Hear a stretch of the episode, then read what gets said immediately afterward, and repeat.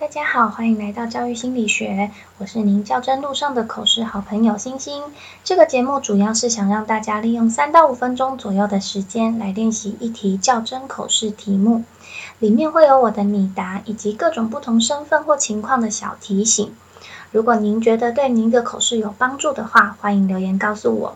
那我们就开始今天的题目吧。今天的题目是：如果您的学生在上课时趴在桌上。您会如何处理？以下是我的拟答。感谢委员的提问。我会要求学生上课不要趴在桌上，一方面是要维护视力，另外上课坐正也是对课堂以及老师的尊重。如果我的学生在上课时趴在桌上，大部分原因会是因为身体不舒服。所以以下我就孩子身体不舒服为例，向委员分享我的处理方式。第一，我会马上帮孩子量体温，确认是否有发烧。如果发烧了，会马上请同学陪这个孩子到健康中心，让校护做更专业的处置。如果孩子没有发烧，只是其他的不舒服，我会询问孩子是否需要去健康中心。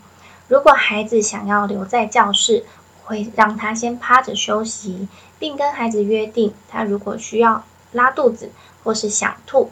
可以随时起身往厕所去。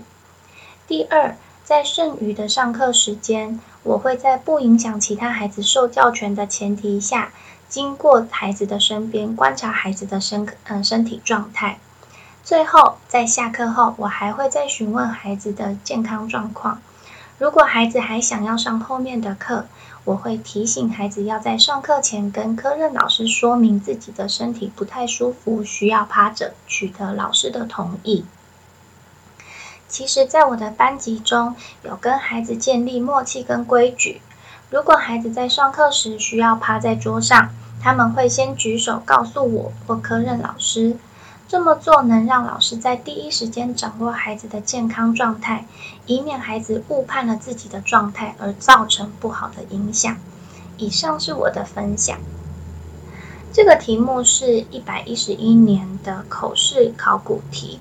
孩子上课趴在桌上，其实可以分成身体不舒服，或是觉得上课无聊两大类，所以可以聚焦在你想回答的范围去跟委员做分享。那我们今天的节目就到这。如果老师们有希望我回答什么题目的话，都可以留言告诉我，或是到我的 IG 私讯我哦。那我们就明天再见喽，拜拜。